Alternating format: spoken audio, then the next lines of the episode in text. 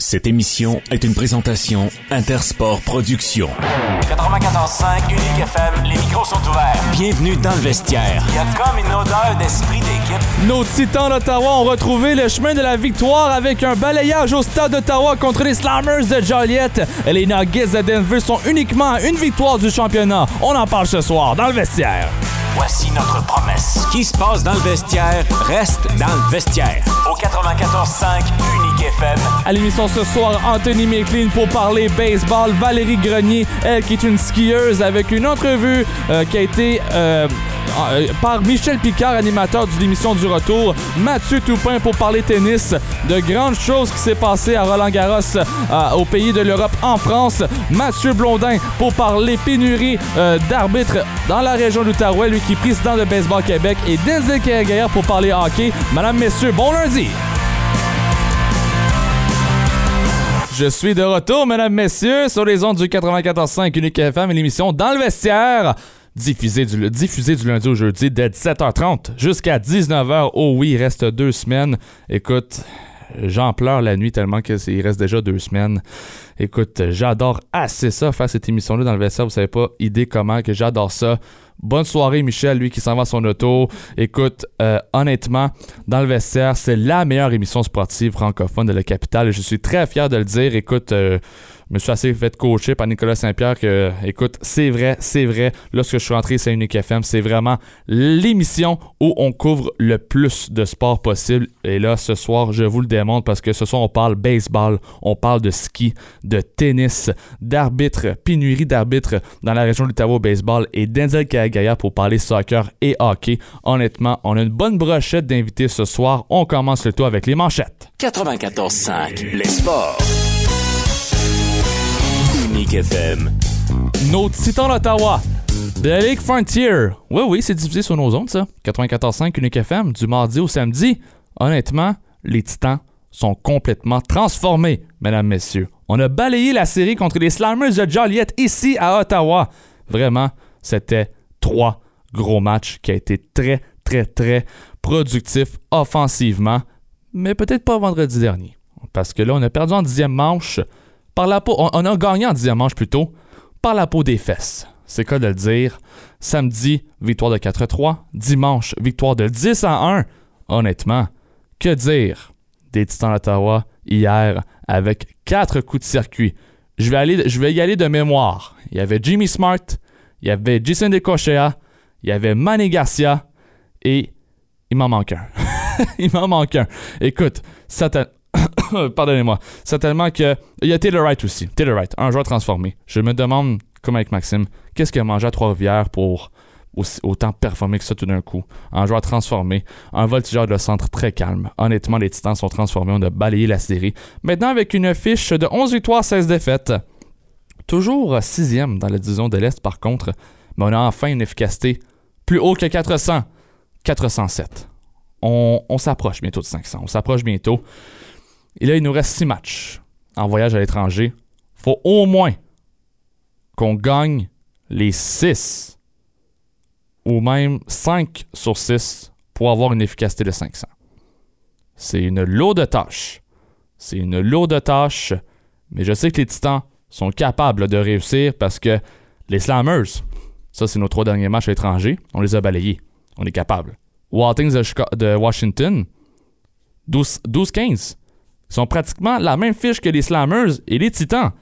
Alors pourquoi pas vraiment là, trois balayages de suite? Là, tu vas me dire, là, vous allez me dire, le mec, tu penses que tu demandes un petit peu trop, là. Oh oui, je demande beaucoup. Mais Maxime et moi, on n'a pas le choix. Si les Titans veulent faire les séries, il faut que ça commence quelque part. Puis ça commence dès le début de la saison.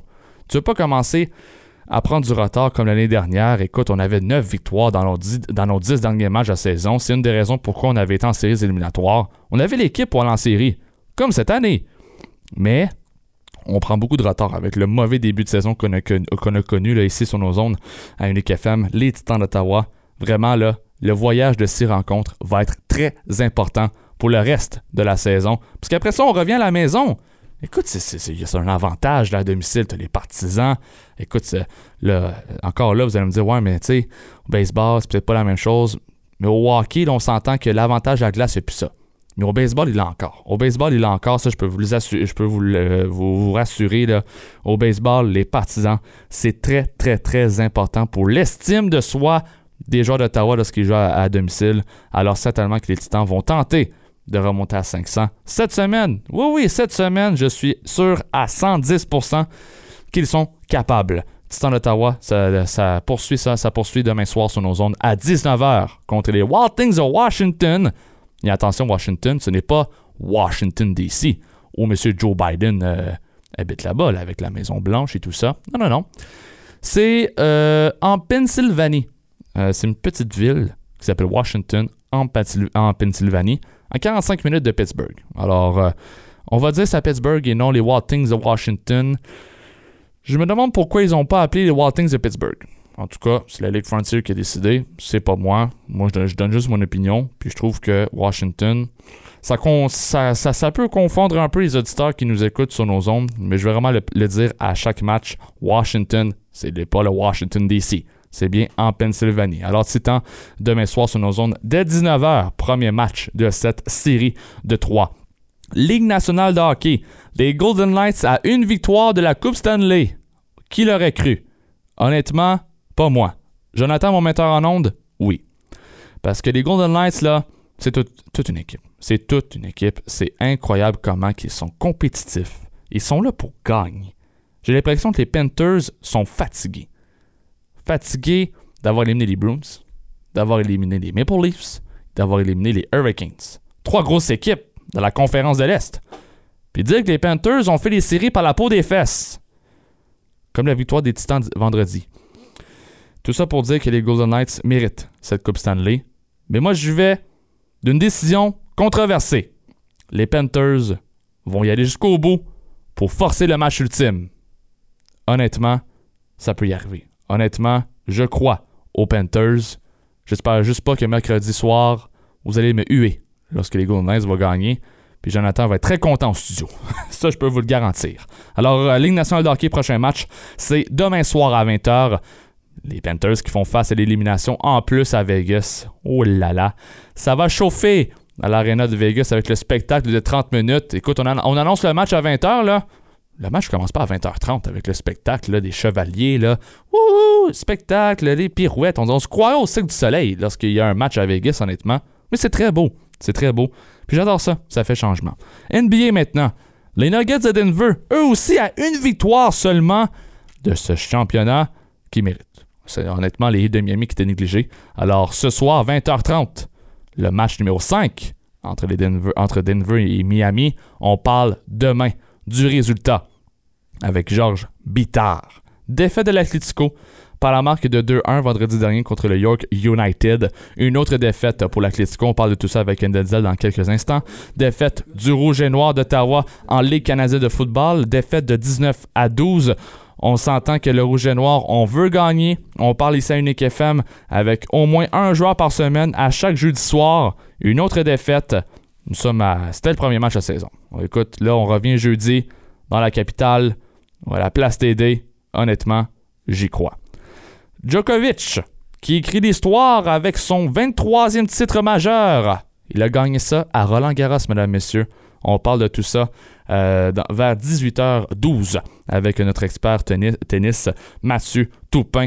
Et je vais terminer en disant que Nick Taylor, lui qui devient le premier Canadien à remporter son Omnium national depuis 1954, depuis 69 ans, mesdames, messieurs.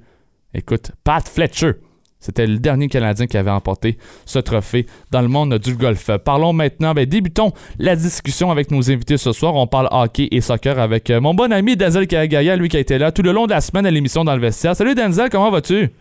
Eh, ça va super bien, toi, Michael. Content de te revoir à l'animation dans le vestiaire. Ben oui, ben oui, écoute, ben toi, Denzel, merci beaucoup. Comment, écoute, aux éditeurs, comment as-tu trouvé ton expérience derrière le micro pour une première fois?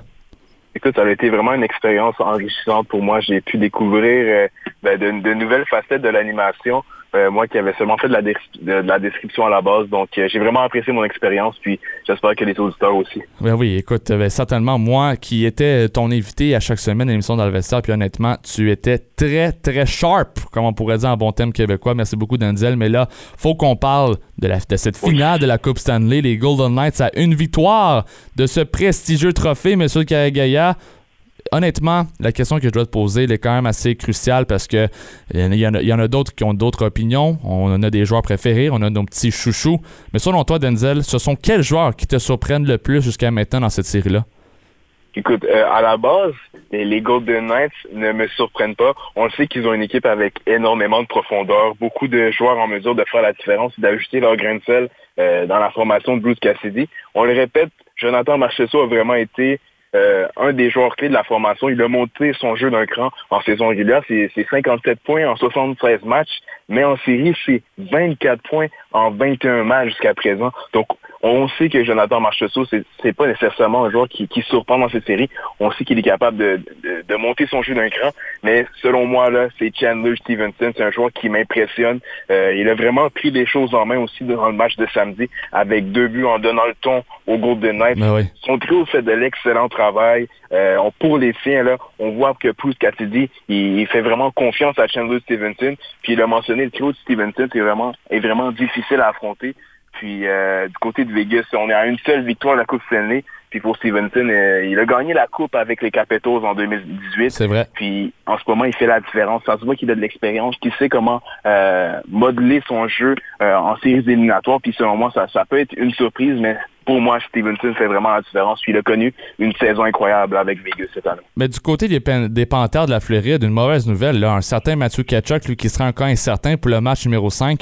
Qu'est-ce qui se passe, le Denzel, chez celui-ci? Qu'est-ce qui se passe pour Ketchuk, euh, le frère de, notre certain Brady ici à Ottawa? Exactement. Statut incertain pour euh, Matthew Ketchuk. On, ne sait pas s'il sera en mesure de jouer lors du match numéro 5 du côté des Panthers, alors qu'on n'a eu aucune mise à jour à propos de sa présence dans l'alignement des Panthers. Mais ça pourrait être aussi là, une lourde perte pour la formation floridienne qui est acculée au dos du mur, on le sait. Et ils sont une seule défaite de, de finir cette campagne printanière qui a été euh, historique pour eux. Mais s'il fallait que Ketchup ne soit pas présent, il va falloir que d'autres personnes prennent plus de responsabilités. Là. Parce que si on a un Matthew Ketchup qui manque à l'appel, ça sera difficile d'avoir cette bougie d'allumage qu'on a depuis euh, quelques quelques semaines. Là. Ketchup qui est vraiment un élément clé de la formation euh, des Panthers. Mais selon moi, là, je serais très surpris qu'il ne soit pas de l'alignement. C'est sûr que Bruce, euh, Paul Maurice va trouver une façon de l'utiliser, même s'il n'est pas à 100%, qu'il est amoindri par une blessure, parce que ça, ça passe ou ça casse, comme on dit. Puis les Panthers, même, même si on est en mesure d'utiliser Ketchup de, de quelque façon que ce soit, on va le faire parce que en ce moment, c'est vraiment un joueur qui est en mesure de générer des occasions à partir de rien. Il est constamment dans le visage de l'adversaire. Puis je suis sûr que c'est avec l'accumulation de coups, là, il est souvent dans les zones qui font euh, qui sont payantes. Il prend énormément de coups devant le filet. Il est toujours présent dans les dans les mêlées. Donc, ça serait une situation à surveiller parce que avec un statut incertain là, du côté euh, de Matthew Ketchuk, je suis sûr que les partisans des Panthers euh, ne sont pas réjouis de cette situation. Prédiction pour le match de demain soir, M. Kagaya? Je pense que cette série-là va se terminer. Les Golden Knights vont Pourquoi tout le monde dit ça? Pourquoi tout le monde dit ça? Les Panthers. Eh non, je comprends Denzel, mais les Panthers ont quand même éliminé les Bruins, les Maple Leafs, les Hurricanes se sont quand même rendus en finale à la Coupe Stanley par la peau des fesses, quand même en huitième position dans la conférence de l'Est, mais quand même, c'est une très bonne équipe. Mais est-ce que le, le point faible de cette équipe-là, c'est le vétéran Bobovski? Honnêtement, il n'a pas été vilain. Là. Euh, Quand on regarde les, buts qu'il a accordés dans le match numéro 4, je pense pas que c'est à cause de lui qu'on a perdu cette rencontre-là. Il euh, faut faire attention là, du côté des Panthers. Je pense qu'on est en manque de, de solutions. On est peut-être essoufflé par, par rapport euh, à Vegas. On a quand même eu des séries très, très intenses auparavant. Puis en ce moment, ils sont en train de se faire attraper par tout le travail qu'ils ont dû accomplir, tu l'as dit, là, ils ont joué de l'excellent hockey face à des formations qui étaient certainement mieux nancies que eux. Puis, euh, selon moi, c'est la fin de cette belle épopée du côté des Panthers. Alors, euh, selon Denzel, les Golden Knights vont gagner cette Coupe Stanley à domicile. On parle de tout ça mercredi prochain avec Denzel. Ça, je peux te le garantir que si les Panthers gagnent, ça sent le match numéro 7. Ça sent le match numéro 7. Mais est-ce que tu sais quoi, un match numéro 7 si jamais les Panthers gagnent demain? Écoute, euh, match numéro 7, je pense pas qu'on va se rendre jusqu'à là. Euh, les Golden Knights, selon moi, euh, ils sont vraiment en contrôle dans cette série. si les Panthers, cependant, l'équipe qui serait en mesure de le faire certainement. Ils ont été en mesure de, jouer avec Brio lorsqu'ils ont été acculés au dos du mur là, dans les dans les derniers jours. Puis euh, lors du match numéro 3, certainement, là, je pense que ça, ça peut donner espoir là, du côté du clan de la Floride parce que on, est capable de jouer avec beaucoup euh, de, comment dirais-je, lorsqu'on a beaucoup de d'enjeux. Donc si on, est en mesure de, de créer une surprise dans ce match numéro 5, tous les espoirs sont, possibles du côté de. Alors, demain soir, 20h, match numéro 5 entre les Panthers et les Golden Knights. On parle de tout ça mercredi prochain avec toi-même et Denzel. Puis mardi, on parle, demain, là, c'est clair qu'on parle de ça avec euh, Maxime Jolicoeur en début d'émission. Euh, changeons de sujet maintenant, Denzel. Un autre acheteur potentiel des sénateurs d'Ottawa se retire malheureusement de ce, dans ce dossier-là de vente chez les sénateurs. Ça commence à être long là, pour les partisans de Denzel parce qu'honnêtement, ça fait longtemps que ça dure. Là. Ouais, c'est une situation qui commence à s'étirer.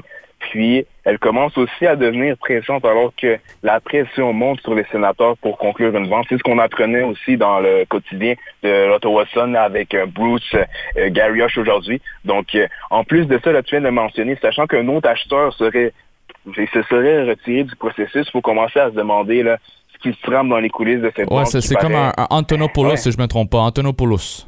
Exactement. ça, paraît interminable. Puis aux yeux de plusieurs observateurs, puis des patients des scènes, je pense qu'on on se demande qui sera le nouveau propriétaire de l'équipe, parce que dans tout ça, là, on le sait, le propriétaire occupe un rôle très important dans une organisation. Puis euh, je suis sûr que les partisans attendent impatiemment cette nouvelle qui est ô combien importante pour la franchise des sénateurs eux qui, euh, dans les euh, dernières années, n'ont pas eu certainement le support nécessaire pour garder des joueurs, par exemple. Donc, je suis sûr qu'on a un, dénouement qui s'approche plus tôt que tard, mais ça commence à être très, très long, là. surtout que la saison commence euh, dans quelques mois. Moi, mon hypothèse, je, vais avoir ton opinion après si tu es d'accord avec moi. Un propriétaire qui veut acquérir des sénateurs rendus à ce, à ce stade-ci de l'année, tu peux pas tu peux pas virer Pierre Dorion puis DJ Smith. La saison commence bientôt, tu peux pas commencer à faire ton ménage en environ un mois de la saison, le Denzel. Oh, c'est ça, il y, a, le repêchage qui s'en vient très vite, le camp d'entraînement aussi, le camp de développement. Donc, si on voulait apporter des changements là, dans l'organigramme des sénateurs, il fallait avoir trouvé un propriétaire euh, certainement plus vite. Parce que là, ça va certainement les, leur rendre les, mains un peu plus liées parce qu'on va pas pouvoir apporter les ajustements qu'on le voulait immédiatement. Donc, c'est une situation qui est malencontreuse.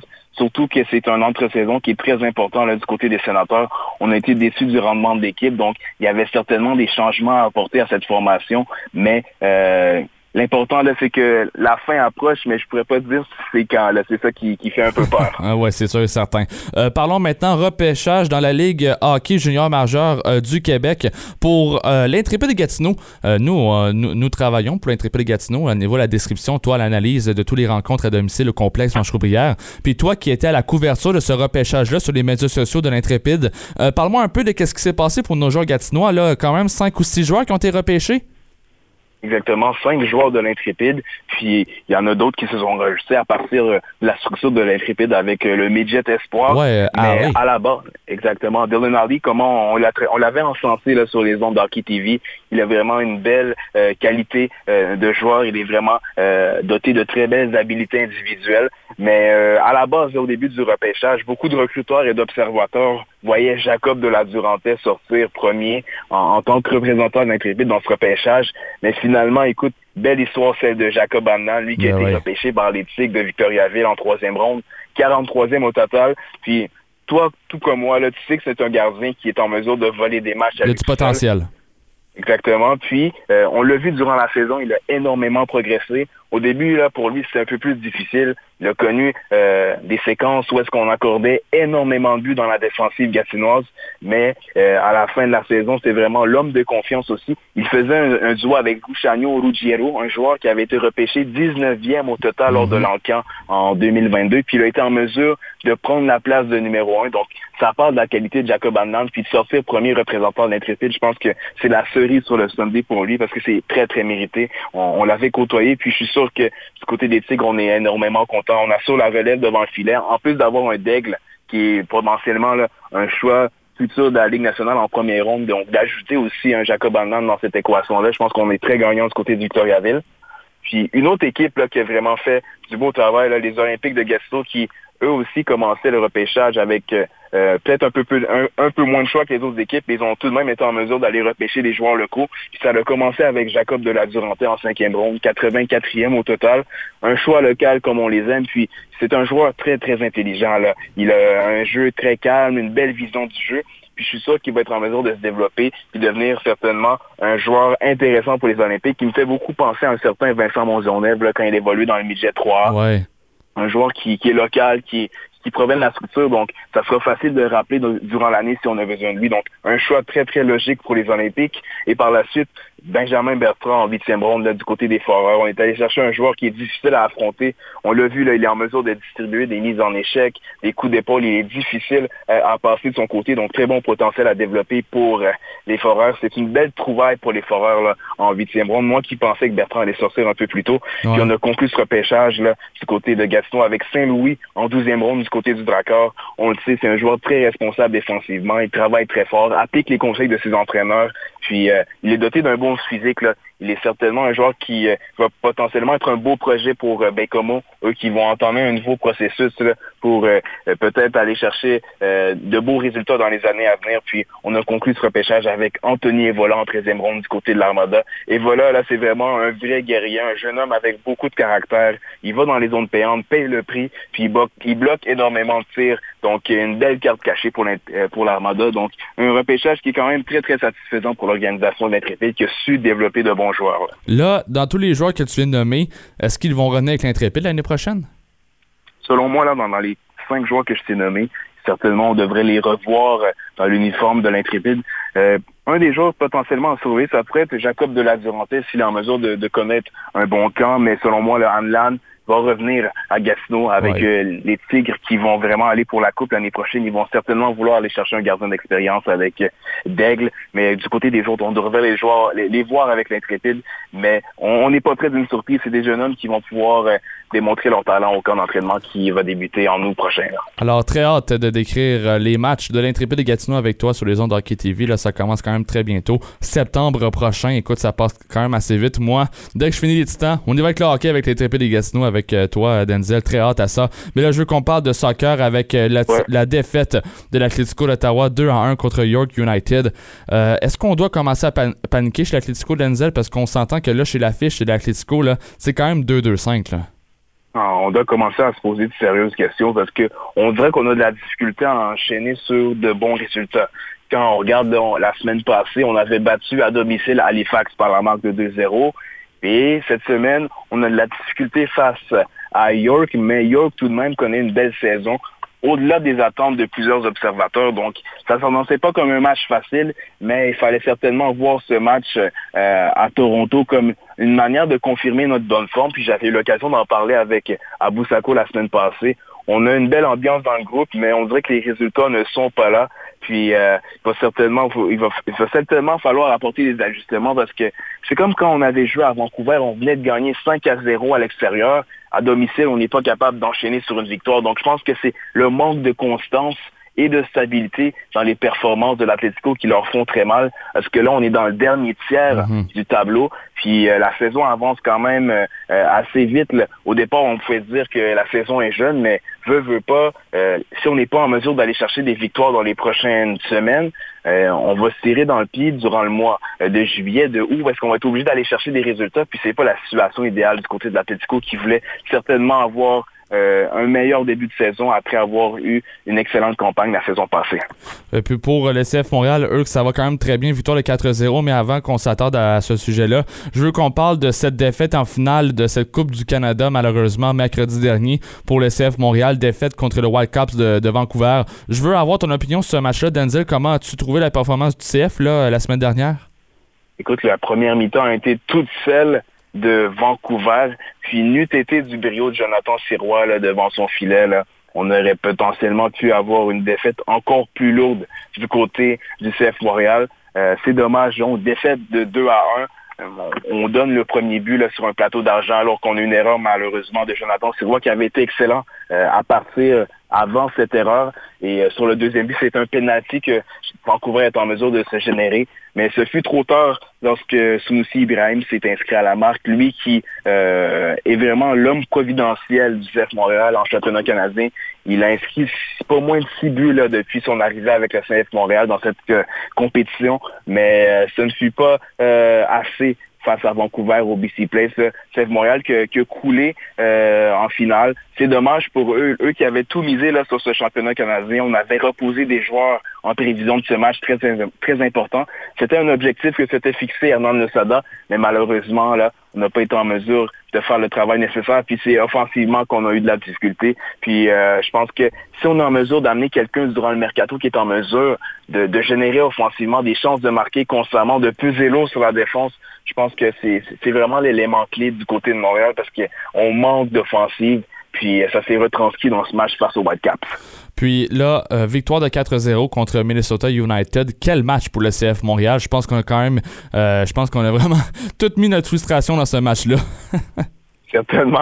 quand je te parle de, manque d'offensive du côté, quand on a joué contre Vancouver, mais ce fut tout le contraire face euh, au Minnesota. Là, tout a débloqué. Victoire de 4 à 0, doublé pour Mason Toy. Lui qui a vraiment connu des moments difficiles depuis son arrivée avec le CF Montréal. Il a souvent été blessé, mais cette fois-ci, face à son ancienne équipe, un doublé pour lui. Là. Je, suis, je suis très content pour un jeune homme qui, qui avait eu beaucoup de malchance. Jamais été en mesure d'enchaîner sur une demi-campagne complète là, avec le CF Montréal depuis qu'il s'est amené sous l'ère de Thierry Henry. Donc, ça fait quand même très, très longtemps là, qu'on on attendait que Mason soit en mesure de confirmer euh, son, son, bon travail. Mais cette fois-ci, il a été en mesure de le faire. Puis euh, de voir le général à la défensive, Camacho s'inscrire à la marque là, sur euh, corner, je pense qu'on ne pouvait pas demander mieux comme troisième but. Et finalement, le Droguillard, là, quelle frappe, une frappe des, qui donne aucune chance aux gardiens. Donc, des joueurs qui habituellement ne noircissent pas la feuille de pointage l'ont fait. Je pense que ça ne vient certainement pas euh, à ramener un bombe sur, le cœur suite à cette défaite face à Vancouver, mais c'est de bonne augure en MLS. On est tout de même en position de participer aux séries éliminatoires en ce moment du côté du CF Montréal. Donc, en, MLS, on, peut être satisfait du travail qu'a accompli Hernan Noceda. Lui qui avait un peu les mains liées avec les blessures, tout le calendrier qui avait été compliqué. Donc, pour lui, là, je pense que c'est mission accomplie avec tout ce qu'il avait à faire avec un effectif réduit. Denzel Gaillard, toujours un plaisir de parler avec toi, mon ami, pour parler hockey et soccer. Certainement que là, euh, mercredi prochain, qui est notre prochaine chronique, on va parler de cette finale de la Coupe Stanley, soit 3-2 dans la série ou 4-1 victoire des Golden Knights dans cette Coupe Stanley. Merci beaucoup à toi, mon ami, puis on se parle mercredi prochain. On se parle mercredi. Merci, Michael. Et voilà, c'était Denzel Kagaya. Bonne soirée à toi, mon ami, pour euh, lui qui était un chroniqueur ici euh, de hockey et de soccer, puis animé dans le vestiaire la semaine dernière. Si jamais vous voulez entendre Denzel à l'animation, eh bien, tout, euh, vous pouvez l'écouter en balado-diffusion maintenant sur Spotify. Écoutez, écrivez dans le vestiaire avec Nicolas Saint-Pierre et vous pouvez écouter tout, tout, tout les émissions sur cette application qui est Spotify en, format balado-diffusion. Écoute, je veux poursuivre l'émission avec une entrevue que j'ai euh, que j'ai fait la semaine dernière avec euh, un certain Mathieu Blondin, lui qui est président euh, de Baseball Québec Outaouais.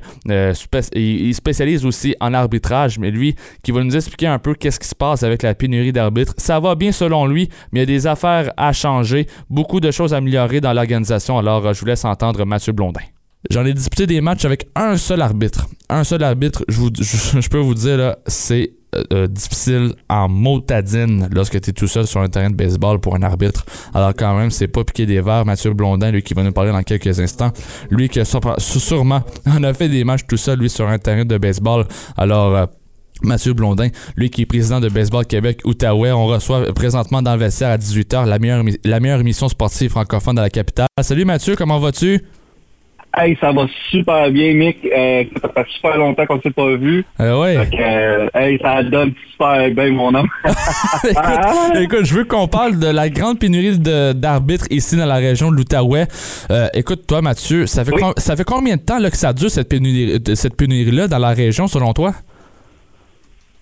Écoute, pas juste à la, région, mais au Québec. Ouais, quand même. On a eu une pénurie quasiment depuis pré-pandémie.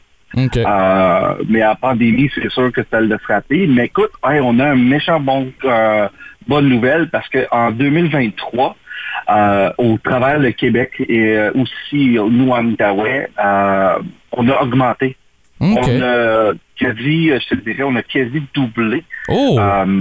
oui, oui. en Outaouais, on est rendu avec 113 arbitres inscrits. C'est un super beau, c'est super plaisant. Par contre, là, ça nous amène à un autre défi, parce que là, le défi, c'est que la plupart de nos, arbitres qu'on a maintenant, ce sont tous des niveaux 1. C'est ça que j'allais dire, Mathieu, parce que là, les, les, les, arbitres doivent quand même savoir arbitrer du midget, euh, du, du junior. Exact.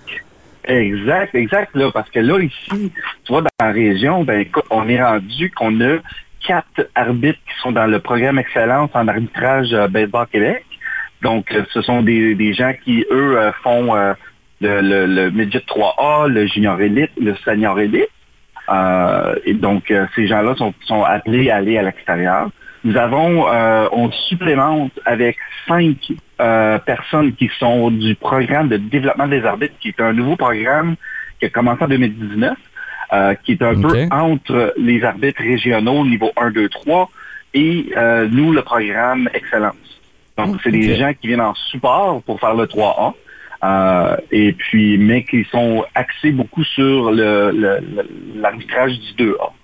Euh, mais on s'entend que la plupart des jeunes là-dedans, c'est des joueurs. Fait que c'est un peu plus euh, difficile aussi là, d'avoir des disponibilités. Puis, comme tu l'as mentionné très bien, nos jeunes, nos jeunes arbitres niveau 1, les mettre dans le feu, euh, dans le bain, là, pour faire du, 18U ou du 15U, des fois, c'est pas, pas évident. Puis justement, le, le, problème avec ça, Mathieu, c'est que ça peut entraîner des reports ou même des annulations de matchs quand même. Pour, les, pour les enfants, c'est dommage. Oui, des fois, ça l'arrive. Euh, mais je te dirais que je vais toucher du bois, là. Euh, à date, là, ça va, ça va bien. On n'a pas de report, aucune annulation. Euh, c'est sûr qu'on voit l'activité sur notre, le groupe euh, Messenger de, tous les représentants de l'association euh, qui s'entraident puis qui, qui, posent des questions, qui envoient des courriels. et puis c'est aussi nouveau là, pour nos nouveaux là, les arbitres de mettre leur disponibilité, apprendre le système. on travaille très très fort à leur montrer. je crois que ça va ça va quand même se régler quand même rapidement la, la saison fait que commencer. Euh, mais euh, oui, on, le voit qu'il y a des défis quand même. Toi, toi qui es un arbitre, Mathieu, comment tu gères ça, toi, la colère des partisans dans les estrades? Parce qu'on sait que c'est très difficile d'être arbitre sur un terrain de baseball. Parce que j'ai eu la chance de te voir souvent sur des terrains pendant mes 15 ans de baseball. On va pas se cacher, on s'est mm-hmm. vu souvent.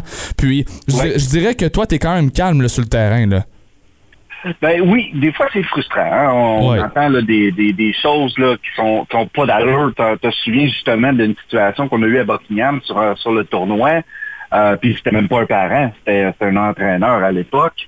Euh, et puis euh, c'est sûr qu'il faut garder son froid, il faut vraiment aller voir. Puis je vais te donner un exemple. Moi, l'année passée, sur un 15A, ce qu'on appelle un Bantam A, en finale, euh, nous avons, euh, j'arbitrais, bon, j'ai manqué un ou deux, deux appels, euh, deux lancés.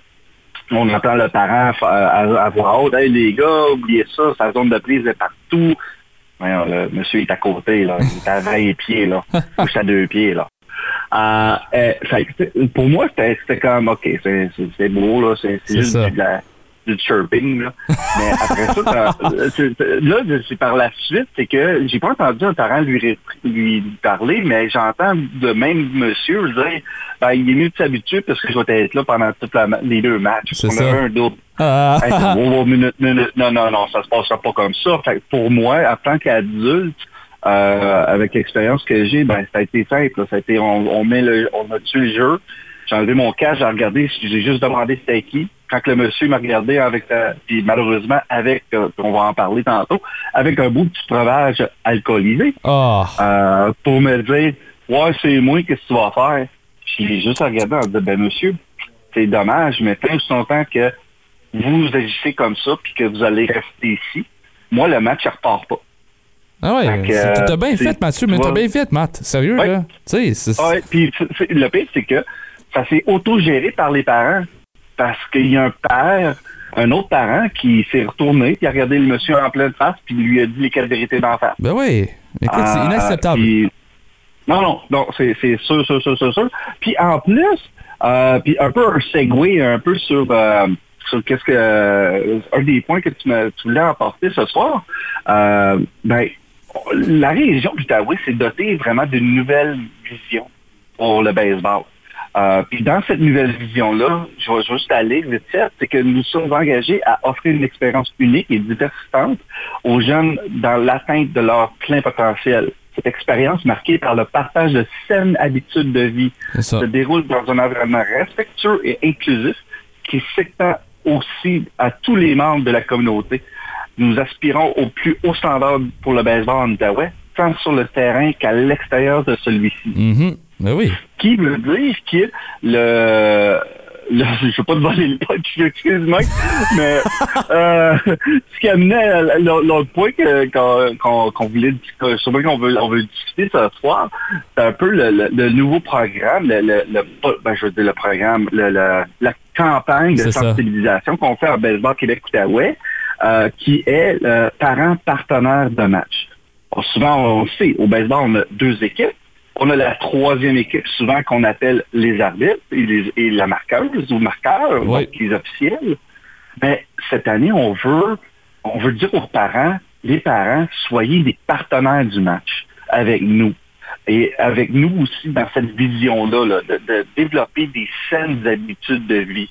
c'est pour ça que euh, dans, dans cette campagne-là, on rappelle à nos, à nos parents, à nos partisans, ceux qui viennent voir encourager euh, les jeunes qui jouent au baseball que les terrains, c'est des zones sans alcool. Ouais. Euh, en Outaouais, qu'on soit à Val-des-Monts, à Gatineau, à Chelsea, à La Pêche, les terrains, la ville, les villes ont des réglementations qui disent non.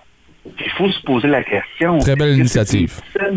Oui, mais aussi, il faut se poser la question, est-ce que c'est une saine habitude de vie d'être sur un terrain de baseball de mineur, on parle pas là, euh, RCGT avec les Titans, là.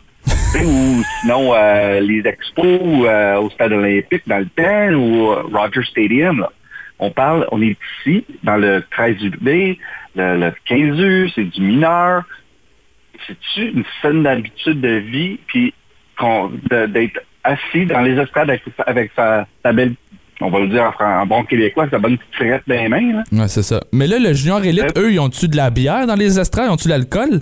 Oui, le junior élite, ils ont un permis. Euh, permis d'alcool. Fait que, par contre, c'est ce que les réglementations de chacune des, euh, des, euh, des, villes ont aussi. C'est que ils ont le caveat qui dit si tu as un permis d'alcool, parce qu'il y a certains tournois où eux, ils vont se chercher un permis d'alcool pour pour l'événement. Puis il y a même euh, le tournoi à Gatineau, ça fait deux ans. Ça va faire sa deuxième année cette année. Euh, eux, ce qu'ils ont décidé de faire, c'est qu'ils ont fait un endroit spécifique que pour ça. Ça veut dire, si tu veux, ils ont un permis d'alcool, si tu veux prendre une petite bière, ben, euh, c'est dans cet endroit-là seulement qui était permis. Mm-hmm. Et c'est tout. Puis il est, même, il est même pas à côté des estrades. C'est vraiment entre le champ droit du, du terrain 1 et euh, le champ, euh, excuse, le, ouais, c'est ça, puis le champ droit du terrain 2. OK. Fait que vraiment proche, là, puis écoute, c'est, tout là, c'est très bien contrôlé.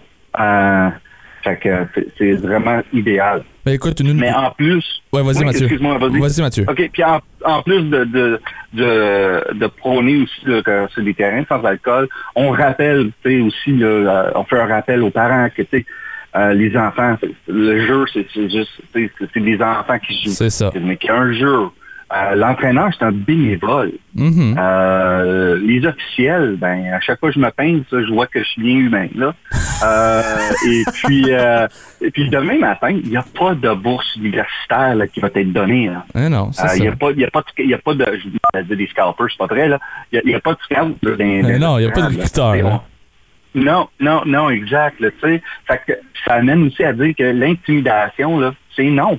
Fait que moi, un, parent, un spectateur, un joueur, euh, non, ça passe pas. Ça passe pas. Les jeunes sont là, que ce soit homme, fille, euh, euh, peu importe, ils sont là pour se faire du plaisir, avoir du plaisir dans un environnement sain.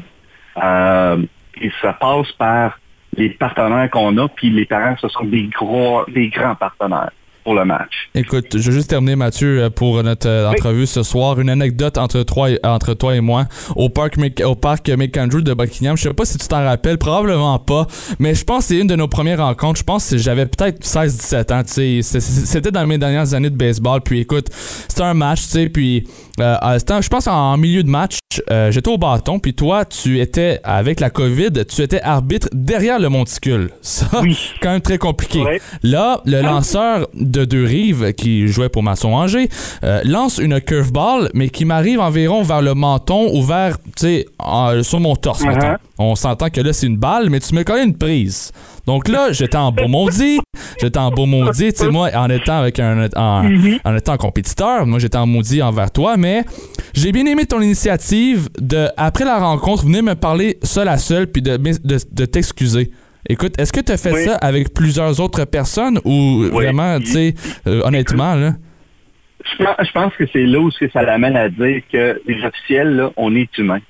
Euh, on, est, on a le droit à l'erreur, on, puis les gens reconnaissent, puis ça arrive. Des fois, là, je vais faire une erreur, euh, même sur le junior élite.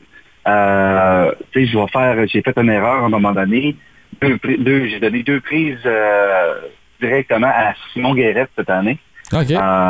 Et puis, euh, bon, Simon, euh, comme toi, il était pas content. Puis, il, est sorti, mais tu sais, comme je savais, quand Simon est revenu, j'ai fait Hey man, excuse-moi. J'ai vraiment manqué ça, là. Puis c'est. Ça dépend toujours. Et puis en arrière du monticule, c'était compliqué? Ben oui, ben écoute, moi je voulais pas être dans ta peau, honnêtement. Je voulais pas être dans ta peau durant la COVID, là, en 2021. Là. Je, pense que dans cette année-là, ces années-là, 2021, là, le pire était que, euh, le, puis en plus, la situation la pire que je pouvais avoir, c'est de recevoir une balle directement sur nous. euh, puis le pire, c'est que c'est arrivé ah. dans un double à Québec. Mon partenaire l'a eu dans l'entrecuisse. Aïe, aïe, aïe. Euh, et le match suivant, c'est moi qui l'ai eu sur le, tibia. Aïe, aïe. Euh, je ne dirais pas ce que j'ai dit, euh, mais donc le, jeu a été mort assez rapidement. Là. Oh, wow. Euh, mais je veux dire, Mike, écoute, euh, pour tes auditeurs, il faut, faut, vraiment, je le dis, ça a toujours été un plaisir d'être arbitré. J'ai toujours aimé là, les équipes que tu as fait part, toi, tes coéquipiers, coéquipières que tu avais. Écoute, j'ai vu Sylvain encore, un de tes anciens adjoints cette, cette semaine. Toujours un charme de le voir. Euh, puis c'est toujours un charme de te voir puis de, de jaser, mon mec. j'ai toujours aimé puis j'ai toujours adoré ça. Wow, merci beaucoup, Mathieu. Écoute, euh, euh, tu, tu, reviens n'importe quand. Écoute, si je te texte, écoute, tu peux revenir n'importe quand. Écoute, Mathieu, un grand plaisir de, t'avoir dans l'émission ce soir. Puis nous, on se reparle très prochainement en message privé. Là. Merci beaucoup, Mathieu Blondin. Oh, et voilà, c'était Mathieu Blondin. Désolé, c'est ma faute, là. Parti un petit peu trop vite l'entrevue. Euh, coupé un petit peu trop vite. Alors, euh, merci beaucoup à Mathieu Blondin de son temps euh, la semaine dernière, lundi, là, pour cette entrevue d'environ 13-14 minutes pour euh, une pénurie d'arbitres. Mais ça a toujours été un gars très, très sympathique avec qui je parlais durant la rencontre et après la rencontre, après notre petite anecdote que vous avez attendue à la fin de l'entrevue. Alors, merci beaucoup à Mathieu Blondin. À venir dans l'émission, Anthony McLean pour nous parler baseball, Valérie Grenier, une entrevue par Michel Picard pour nous parler de ski, de qu'est-ce qui s'en vient euh, pour elle dans le futur dans le monde du ski. Mais tout de suite après la pause, c'est Mathieu Toupin pour parler tennis.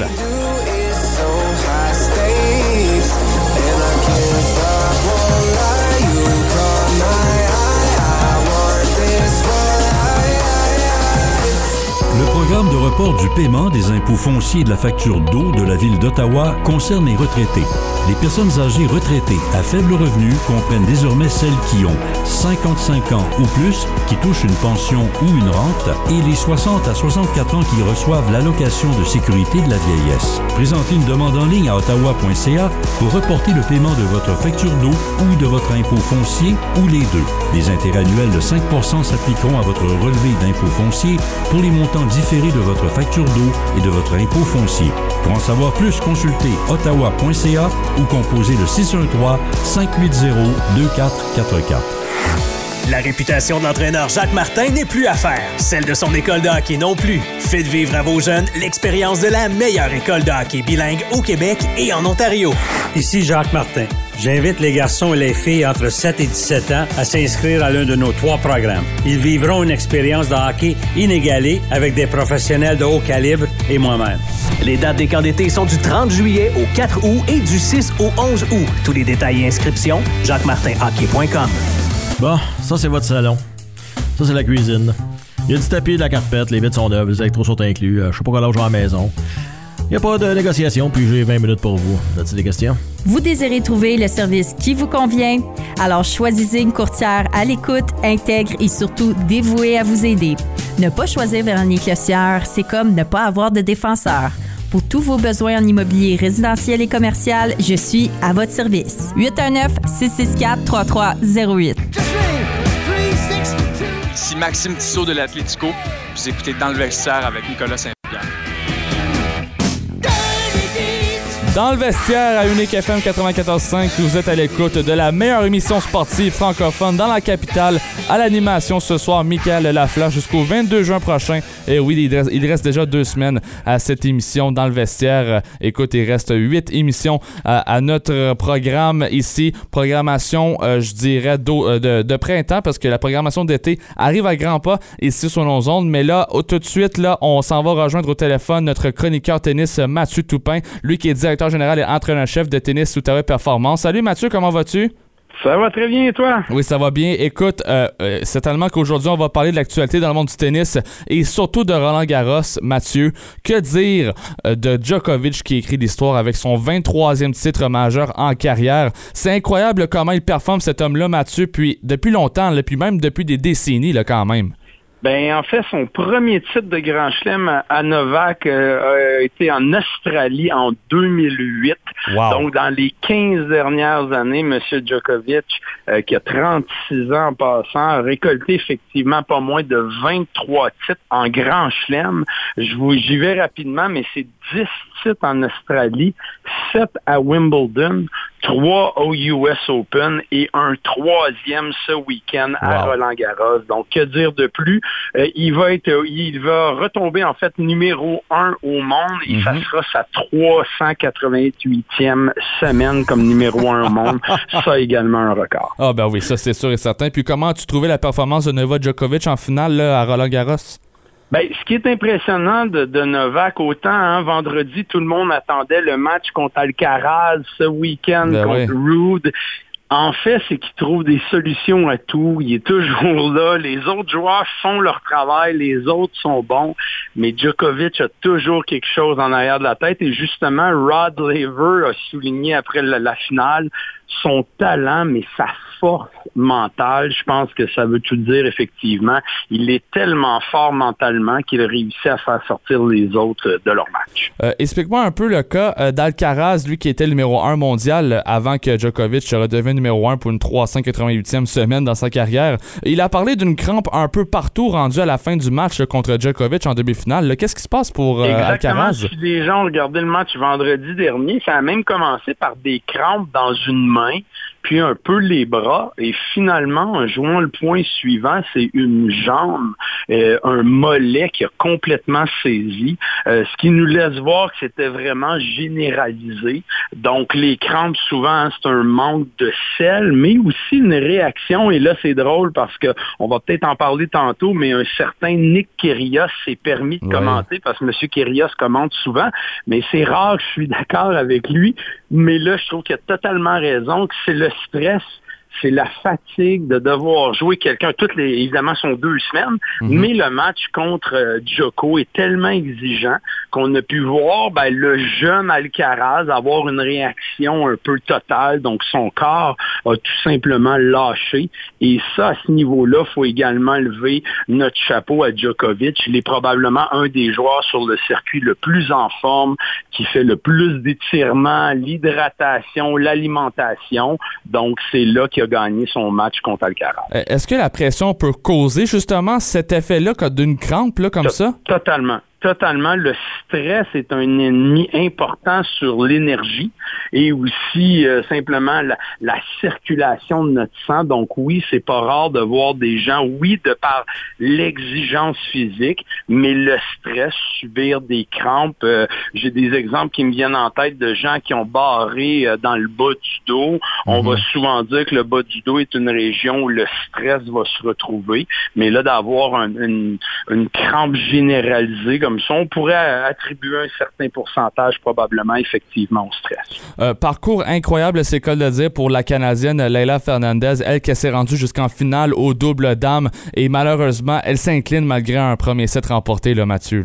Oui, donc une belle performance. On en avait parlé lundi dernier. Leila, Bianca Andreescu et Gabriela Dabrowski qui ont tous, tout bien fait dans ce tournoi en double. Et c'était beau de voir Leila avec sa partenaire américaine Taylor Townsend, euh, qui à la fin, Leila était très déçue de la défaite, mais sa partenaire qui lui a remonté le moral, qui a expliqué que c'était certainement pas leur dernière chance. Et comme je te l'avais mentionné la semaine dernière, je trouve ça bien de voir une Leila aller chercher de la confiance aller chercher des matchs comme ça différents en double féminin. Et je suis certain que ça pourra lui donner euh, de l'énergie pour son sein parce que là, il est passé aujourd'hui de la 49e position à la 95e position au monde. Donc, Léla recule un peu. Elle devra travailler fort dans les prochaines semaines pour revenir. Puis, une autre Canadienne, Bianca Andrescu, t'en parlais il y a quelques instants. Elle s'est rendue jusqu'en finale, elle aussi, au double mixte. Par contre, elle s'incline avec son collègue Vénus en 3-7.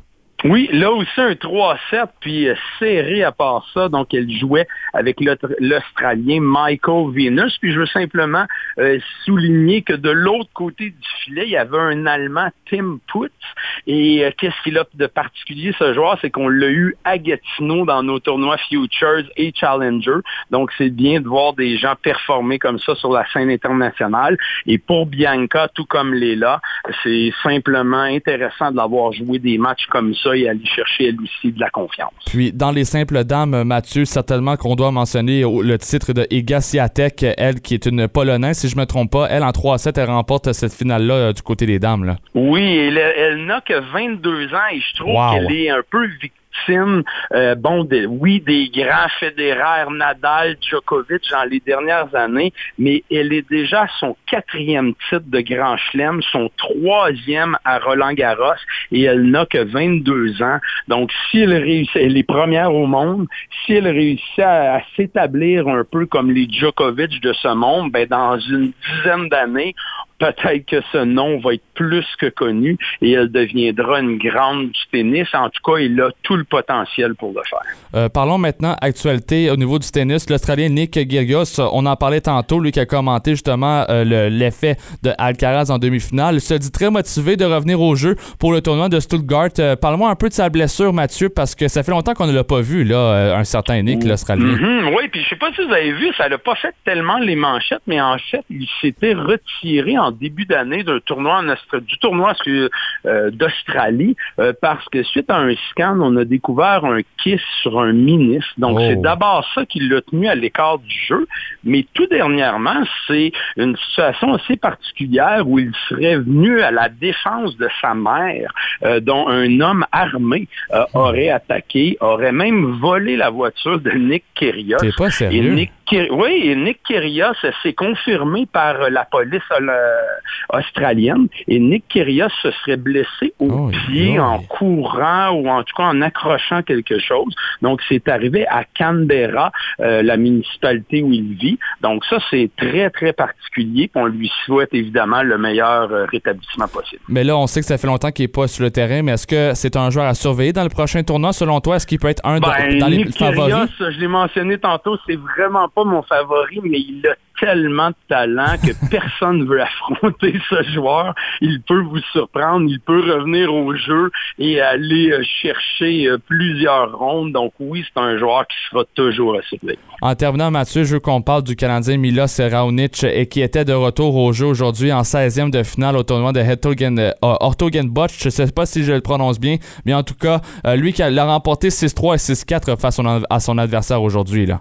Oui, donc Milos Raonic, tellement heureux, 32 ans, qui revient après deux ans d'absence. Et là, là, c'est pas euh, peu. Il jouait contre le 39e au monde et il l'a emporté en deux manches.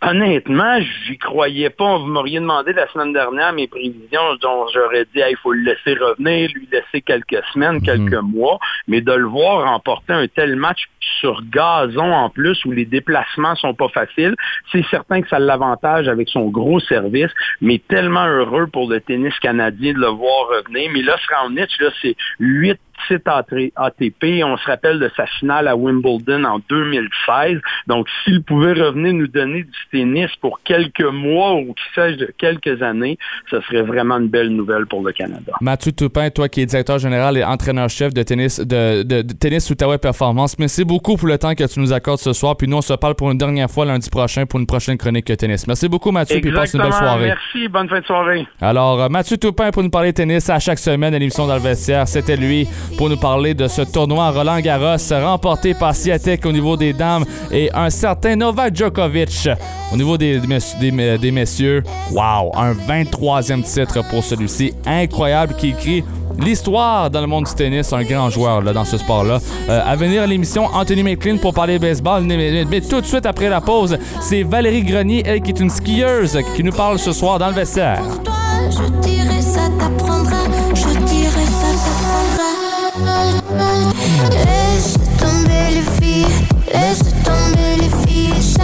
Je veux apprendre un métier spécialisé en forte demande afin de devenir apprenti? Le programme de pré-apprentissage électricien du Collège La Cité te mènera vers une carrière valorisante et payante. Maîtrise les différentes techniques du domaine aux côtés de nos experts, tout en te familiarisant avec le métier connexe de charpentier à notre centre des métiers Minto à Orléans. Mieux encore, le programme est offert tout à fait gratuitement.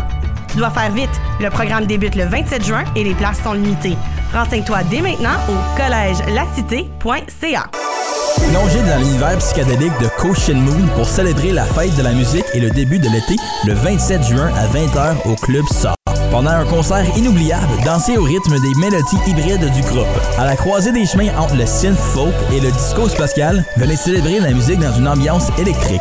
Obtenez vos billets dès maintenant sur af.ca oblique Ottawa. Écoutez vos émissions préférées où vous soyez grâce à l'application mobile Unique FM. Disponible sur Apple Store et Google Play, faites une recherche pour Unique FM en un seul mot.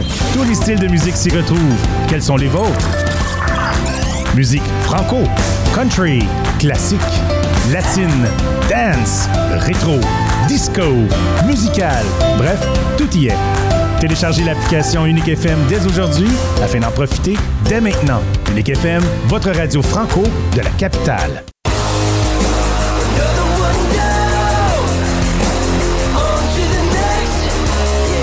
Salut, ici Thomas Chabot des sénateurs d'Ottawa. Vous êtes dans le à 94.5 Unique FM. Ok, oui, Thomas Chabat qui nous présente l'émission Dans le vestiaire, la meilleure émission sportive francophone dans la capitale. À l'animation ce soir, Michael Lafleur jusqu'au 22 juin prochain. Écoute, ça fait déjà un mois et une semaine que je suis à l'animation de cette émission en remplacement de Nicolas Saint-Pierre. Un énorme merci à, Nicolas de m'avoir donné cette chance-là d'animer cette émission-là pendant un long moment. Alors, merci beaucoup à toi, Nicolas. Mais notre prochain invité, je vais passer l'entrevue entre Michel Picard, lui qui est l'animateur de l'émission du retour, avec une certaine Valérie Grenier, elle qui est membre de l'équipe nationale canadienne. Puis c'est une athlète de Saint-Isidore. Elle qui a déjà repris l'entraînement en vue de la prochaine saison en Coupe du Monde. Écoute, dans, écoutez, dans cette entrevue-là, il va y avoir certainement le bilan de saison de la skieuse. Elle qui est franco-ontarienne quand même, euh, Madame Grenier. Puis, euh, on va parler certainement de qu'est-ce qu'il y a euh, à venir dans sa carrière, dans son futur. Alors, écoutons Michel Picard et Valérie Grenier. Eh bien, notre invité a maintenant une salle d'entraînement qui porte son nom, euh, la salle Valérie Grenier, à l'école secondaire publique Le Sommet à Hawkesbury. D'ailleurs, il y a eu une cérémonie euh, la semaine dernière là-dessus. Euh, vous la connaissez parce qu'elle fait partie de l'équipe nationale canadienne de ski. Elle a participé aux Jeux olympiques de Pyeongchang, entre autres, et de Pékin. Elle a connu une très belle saison cette année. Elle est montée sur le podium et je la salue. Bonjour Valérie Grenier. Bonjour. Euh, tellement content de t'accueillir. Tu as eu une saison euh, extraordinaire en Coupe du Monde, entre autres. Alors, un, je veux savoir où tu en es en ce moment. Est-ce que vous reprenez l'entraînement pour la prochaine saison? Oui, c'est ça. Présentement, c'est l'entraînement physique. Euh, c'est juste beaucoup d'entraînement dans le gym, puis vélo de montagne, vélo de route, tout ça. puis ensuite, on recommence le ski à la fin août. On va aller au Chili. Oh, Pelay, c'est pas trop mal. Euh, Raconte-moi ta grande histoire. Tu es euh, de Saint-Isidore, tu es né à Ottawa, tu es franco-ontarienne, tu vas avoir 27 ans en octobre. Faire partie de l'équipe nationale canadienne, c'est quelque chose. Alors, dis-moi comment ça a commencé tout ça, ton amour du ski. Oui, c'est ça. J'ai commencé euh, au Mont-Tremblant quand j'avais euh, deux ans chez mes parents qui, m'ont mis dans le ski à Tremblant euh, parce qu'ils aimaient vraiment ça le faire euh, pour s'amuser à chaque fin de semaine. Puis mon frère avait commencé puisqu'il est un an plus vieux que moi. donc j'ai essayé ses skis à la fin d'une journée vers la fin de l'hiver. Puis apparemment j'ai adoré ça. puis je pleurais quand c'était le temps de s'en aller parce que je voulais continuer. fait que je pense que je suis vraiment tombée en amour avec le ski dès le début ensuite, euh, j'ai pris des leçons en tremblant. Puis après ça, j'ai commencé la compétition vers l'âge de 7 ans. Puis euh, j'ai continué. Ensuite, euh, c'est ça, je me suis rendue sur l'équipe du Québec à 16 ans. Puis ensuite, j'ai fait l'équipe nationale de développement à 17 ans. Puis après ça, l'équipe nationale à 19 ans j'ai commencé l'équipe du monde à cet âge-là aussi. Tes performances, euh, c'est toute une coche passée de, de, faire du ski euh, amateur puis de devenir, euh, je dirais, comme où tu es rendu aujourd'hui. Les gens ne se rendent pas compte, la compétition doit être féroce. Vous n'êtes pas nombreux sur l'équipe canadienne de ski quand on regarde la population du Canada. non, en effet, on est juste sept filles en ce moment. Wow. Incroyable. Euh, je me disais, aller de Saint-Isidore, il n'y a pas trop de montagnes à Saint-Isidore. La plus proche, c'est Rigaud. Donc, c'était une bonne idée d'aller au moins t'entraîner au Mont-Tremblant. As-tu à t'entraîner aussi en Alberta avec l'équipe? Euh, pour l'entraînement, non, pas beaucoup. C'était vraiment euh, alentour d'ici quand j'étais plus jeune. Puis ensuite, une fois que je suis rentrée avec l'équipe, on est pas mal toujours en Europe. Euh, puis, comme j'ai dit pendant l'été, c'est au Chili. Puis, c'est ça. Le reste du temps, c'est vraiment en Europe. C'est là toutes les Coupes du Monde. Puis euh, même l'entraînement juste avant la saison, c'est souvent en Italie ou en Autriche. Je regardais tes performances. Tu as été le deuxième du classement général en 2016 à la Coupe nord-américaine. Il faut le faire. Euh, cette dernière année était extraordinaire. Tu es monté sur le podium. Qu'est-ce que tu as ressenti euh, avec ta médaille de bronze au cou? oui, au championnat du monde. Au championnat du monde. euh, ouais, ça c'était vraiment cool. C'était une épreuve par équipe. Euh, puis c'est ça, on s'attendait vraiment à rien parce qu'on on, s'était pas entraîné en. Ça c'est du géant parallèle, fait que c'est un peu différent. C'est un parcours un peu plus serré. Euh, puis on s'était pas entraîné du tout. C'était vraiment une décision de dernière minute de faire ça euh, avec mes coéquipiers.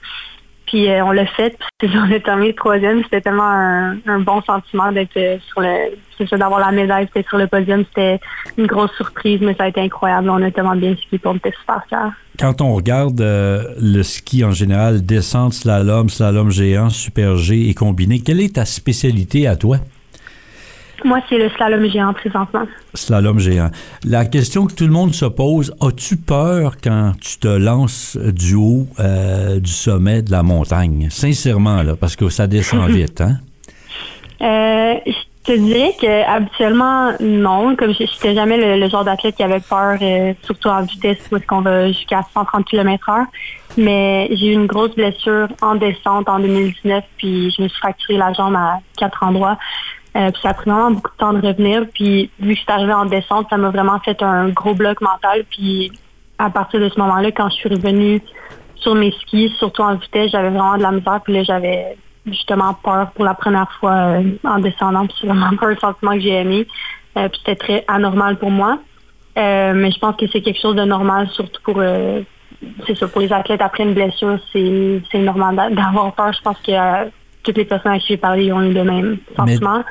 Euh, mais, ta réhabilitation, c'est quand même exceptionnel, là, avec toutes tes fractures. Revenir de ça, depuis 2019, faut le faire. Il faut avoir de la détermination. Ça serait quoi, Valérie, les, qualités de base là, pour devenir euh, à ton niveau une skieuse euh, de haut niveau? je dirais, ben, évidemment, il faut, il faut travailler fort plus, plus que jamais. Il faut avoir beaucoup de confiance, ou comme pas, euh, je sais pas, pas avoir peur, peur de rêver ou de, croire qu'on est capable parce que c'est certain que j'ai eu des moments où j'étais pas certaine si j'allais me rendre. Euh, surtout après ma grosse blessure, ça a été tellement difficile, ça a pris tellement de temps. Fait qu'une autre chose c'est d'avoir de la patience parce que tu l'as dit, j'ai bientôt 27 ans, puis j'ai eu mon premier podium en Coupe du Monde cette saison à 26 ans. Euh, ça fait longtemps que je fais du ski, donc c'est certain qu'il faut avoir de la patience si on veut vraiment se rendre au top. Ça n'arrive pas facilement ou rapidement. Euh, c'est d'être patient, puis de travailler fort, euh, non-stop, de, puis de pas avoir peur de, de faire les, même juste les petits qui sont moins le fun à faire, il faut les faire à chaque jour. C'est d'avoir de la constance aussi, puis de juste de travailler fort à chaque jour. Je pense que c'est le plus important. C'est combien d'heures d'entraînement là, par jour? Là, tu es en entraînement, musculature, cardio et le reste, c'est quoi? 3 mm-hmm. heures, 4 heures, 6 heures par jour? Euh, ça dépend des journées. Je dirais euh, alentour de 4-5 heures par jour. Wow. Ça, ça, varie, mais... Mm-hmm. As-tu à faire du mm. jogging? Est-ce que ça fait partie de l'entraînement, ça? Oui. OK, c'est j'ai comme quatre jours de dans, dans le gym qui est vraiment euh, des poids assez lourds. Puis ensuite, euh, à travers ça, j'ai comme 4-5 jours de cardio. Fait vélo de route, vélo de montagne, course à pied, hiking, euh, yoga, pilates aussi. OK, ça doit être pas mal dur de te suivre. Je sais pas si tes parents ou tes amis te suivent. je vais être indiscret, là, mais tu pèses combien? Tu mesures combien? Euh, je mesure 169 euh, cm, puis mon poids, je sais pas si c'est quelque chose que je veux dire. Ben, en fait, je m'en fous un peu, mais euh, c'est comme environ 150 livres. Oui, mais il y a pas mal de muscles là-dedans, là. On s'entend? Oui. OK. Est-ce que ça se passe dans la tête quand tu es dans une compétition, Valérie? On dit que c'est très important. Vous devez être encadré aussi par des psychologues dans l'équipe canadienne.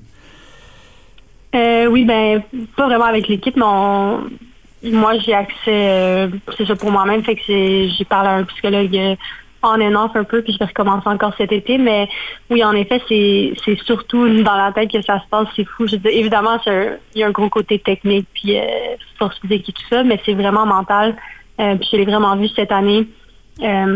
à chaque course, je, je faisais vraiment bien, puis on dirait qu'à chaque fois que je faisais de mieux en mieux, ça, ça me donnait tellement de confiance, puis c'était rendu que comme la journée que j'ai gagné ma Coupe du Monde, après ma première descente, j'étais première. Donc, c'était quand même quelque chose de pas facile euh, à faire de partir. Puisque dans le fond, c'est un flip crank pour la deuxième descente. Donc, on part 30e. Euh, puis là, c'est que tu arrives en bas puis t'espères d'être encore première parce que c'est le combiné des deux descentes. Donc, j'avais quand même beaucoup de pression au départ, mais je me sentais tellement confiante puis bien mentalement que je savais que j'étais capable de le faire. On dirait que j'avais tellement de confiance en moi. Puis c'est ça qui fait la différence. Si tu arrives au départ et tu as des doutes ou tu pas certain si tu es capable ou euh, tu as moins de confiance, ça ne fonctionnera pas. C'est là que tu fais des erreurs ou que tu skis moins bien parce que. Ben, je peux dire que les gens skiaient avec toi, les gens d'Ottawa, de l'Est ontarien, là, on est comme des fans, des groupies, là, on te suit. non, mais on est fiers, c'est normal. Je veux terminer avec l'importance de tes proches dans ta vie euh, professionnelle aussi maintenant, là, euh, d'être encouragé par des parents qui t'ont soutenu, puis peut-être par des amis. Parle-moi de ça.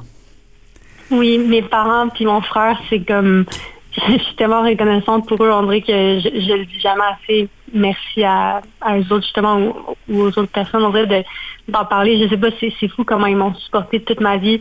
C'est grâce à eux que je me suis rendue ici. Puis ils ont tout fait pour m'apporter le plus haut possible. Puis euh, même jusqu'à maintenant, ils, ils viennent au moins une course par année. Ils essaient du mieux qu'ils peuvent. Évidemment, avec la COVID, ça peut être possible, mais avant ça, c'était ils viennent aux championnats du monde, aux Olympiques ou euh, avec Coupe du Monde. Fait que c'est ça fait toute la différence d'avoir euh, leur support et de savoir qu'ils sont là pour moi, peu importe quand ça va bien ou quand ça va mal. Puis je peux leur parler n'importe quand, parler de ce qui se passe, puis juste c'est ça, d'avoir leur amour, leur support, ça. J'ai une belle photo couleur de toi en studio. Tu portais le dossard numéro 9 quand tu as remporté la médaille de bronze euh, à Sol 2 en Andorre. Tu te rappelles de ça? C'est ah le, 9. Écoute, alors, entraînement maintenant. Je te souhaite un bel été. Le Chili, puis ensuite, probablement, tu as déjà ton agenda pour euh, euh, toutes les compétitions 2023, euh, 2024. Mm-hmm. Oui. Ça en fait beaucoup. Alors, ça va, ça des petits voyages ici et là. J'espère que vous êtes bien logés et bien nourris.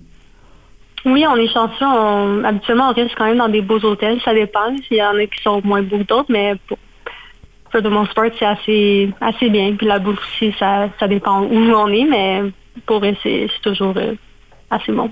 Merci beaucoup d'avoir été disponible pour nous à Unique FM. Valérie Grenier, donc euh, notre championne de ski de l'Est ontarien, membre d'équipe nationale canadienne. Bravo, continue, va au bout de tes rêves, puis on te souhaite d'autres podiums.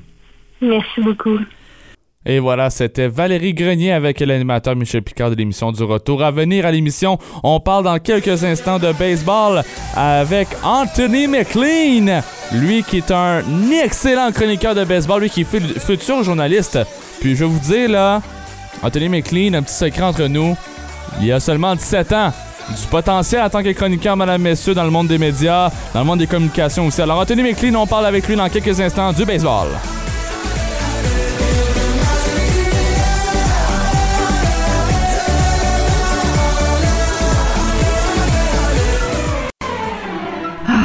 J'ai hâte de prendre ma retraite. Hmm. Quand devrais-je débuter mes prestations du plan de pension canadien? Ici Philip Ryan. Chaque situation est unique.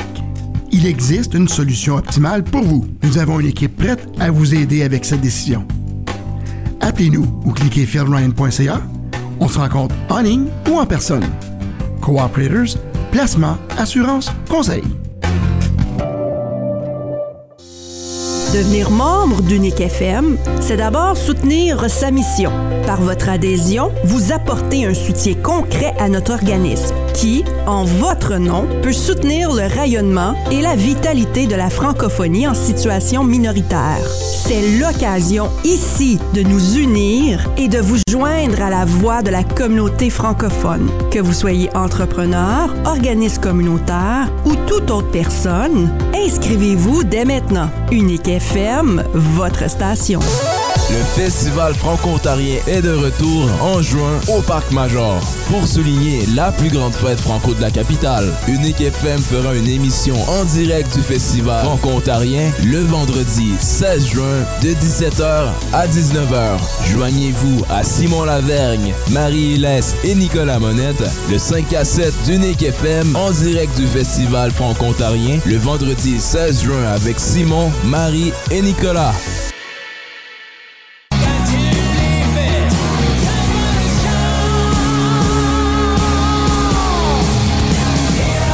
Ici Antoine Bruno du Génois, vous êtes dans le vestiaire.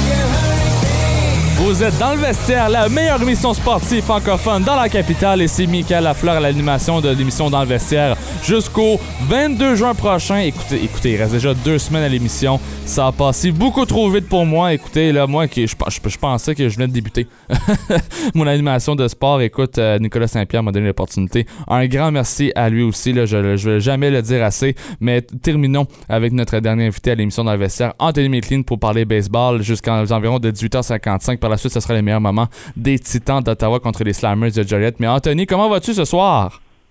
Top shape comme tout le temps. Euh, oui, Anto, ben écoute, euh, ça va très bien, surtout avec les Blue Jays. Belle victoire hier soir pour euh, nos Jays par la marque de 7 à 7-6. Clutch Bigio, ça c'est quoi de le dire, Anto, là? Clutch Bigio, c'est tellement bien dit. Il joue le héros avec un circuit de 3 points à 8 manche. Puis là, moi, je me rappelle, j'étais à la job, on menait comme 2 à 1. C'était correct, puis boum, c'est comme 7 à 2 pour les, les Twins. Puis tout à coup, Calvin Bigio, c'était vraiment comme une montagne russe d'émotions hier, là, mais c'était full le fun. Kevin Gosman, par exemple, lui, je dirais que ça serait souvent sa pire game de la saison. Ah mais c'est correct. C'est correct. Parce que, tu sais, quand t'as une saison euh, de même, tu as, le droit d'une coupe de partie euh, moyenne. Tu 6 points en Louis en 4.2 manches. C'était pas, c'était pas sa meilleure performance. Mais les Jays ont fini avec la victoire à la fin. Il y a Matt Chapman, lui, avec un 3 points produit, avec un circuit. Puis un joueur que je veux vraiment parler, c'est Nate Pearson. Lui, 5 points en Louis en 22 matchs de jeu, 22 euh, manches de jeu cette année moi, je veux vraiment le voir être un starter. Il faut, faut qu'il arrête d'être releveur. Il, il lance à 100 000 à l'heure. Hein? Si je ne me trompe pas, il lance dans les 100 000 à l'heure, lui. Mais ben oui, c'est comme Alec Manoa. C'est vraiment un grand et musclé. Là. Puis moi, moi il était, il était starter au début. Ouais, ouais. Puis là, il s'est blessé. Puis là, il est rendu dans le bullpen. Mais moi, là, moi je veux le voir sortir de là. Moi, je veux le voir être un starter. surtout, on en a besoin avec euh, Alec Manoa qui est au Complex League en moment. Mais ouais, Très bonne game hier. Ils ont fini par la victoire. Kevin Biggio, honnêtement, c'est un héros que personne ne s'attendait à ça. Là. On s'en qu'il a pas eu la meilleure saison à date. Ouais, c'est ça. Mais euh, moi, je ne vais pas chialer. C'était un très beau moment. ouais, non, c'est ça. Puis au classement général, euh, Anthony, 37 victoires, 30 revers. Dans nos 10 derniers matchs pour les Blue Jays, c'est une fiche de 7 victoires, 3 défaites. Qu'est-ce qu'on peut retenir de ce rendement des Blue Jays cette semaine là pour, les, pour Toronto? Mais c'est comme chaque année. Quand les Jays jouent mal, ils reviennent en force. À chaque fois, c'est une équipe qui... C'est comme leur c'est leur style de faire ça. on perd tout espoir, on est tout triste, on a perdu comme 8 games de suite, puis là, boum, ils font ça. toujours comme ça. Les lanceurs récemment sont en feu, même les releveurs. Je sais que dans les semaines passées, j'ai parlé des releveurs un peu de la mauvaise manière, mais là, là ils ont droit à tout mon respect. je m'excuse. À part Adam Simber. Adam Simber, je m'excuse pas. Lui, euh, t'as le même opinion, t'as le même opinion de mon père. C'est ça, les releveurs sont vraiment rendus, genre sont en feu. Je suis confiant en eux, nos, nos, euh, nos starters comme José Berrios, qui lui, il commence à s'améliorer il vient, il joue, puis là, avant j'étais stressé, ah, ok, les releveurs, là, ça va vraiment aller. Mais là, tant qu'Adam Silver il rentre pas, moi je suis correct. Moi je suis bien correct. Nate Pearson, comme je viens de dire, là, il est en feu en ce moment. Mais ouais, Gosman, lui, euh, une mauvaise game hier, mais encore encore une saison euh, Cy Young, ça m'étonnerait pas s'il continue en feu de même. Matt Chapman aussi, tu sais, il avait, il avait commencé en feu au début de l'année. Ben oui. Là, il s'est ralenti un peu, mais là, il revient en force. C'est comme un, encore une montagne russe. Les Jays, c'est littéralement une montagne russe. C'est juste ça que c'est. Ils sont mauvais, ils sont bons, ils sont mauvais, ils sont bons. C'est, c'est, pas bon pour mon cœur, mais bon, je compte Non, non, mais, mais, honnêtement, non, mais Anthony, honnêtement, si on, on peut pas continuer comme ça parce qu'avec un rendement de la sorte, si on bon, pas bon, bon, pas bon, on fait pas les séries, là. C'est ça, surtout dans notre division en ce moment qui est très, très, très compétitive. Euh, de trouver un, un médian, un médian entre les deux. Arrêtez d'être trop mauvais, arrêtez d'être trop bon. Si vous restez en milieu, on a des bonnes chances. Ouais, ouais, c'est ça. C'est quoi de le dire. Euh, vendredi dernier, Anthony Bass a été libéré par euh, les Jays en raison d'un problème de comportement, je dirais, en lien avec la communauté LGBTQ+. Peux-tu m'expliquer un peu en détail, Anthony, parce que là, je pense pas que c'est tout le monde qui comprend le jugement de Bass, honnêtement. Tu sais, qu'est-ce qui s'est passé de A à Z de son côté pour qu'il se fasse par la suite libérer par l'organisation des Blue Jays?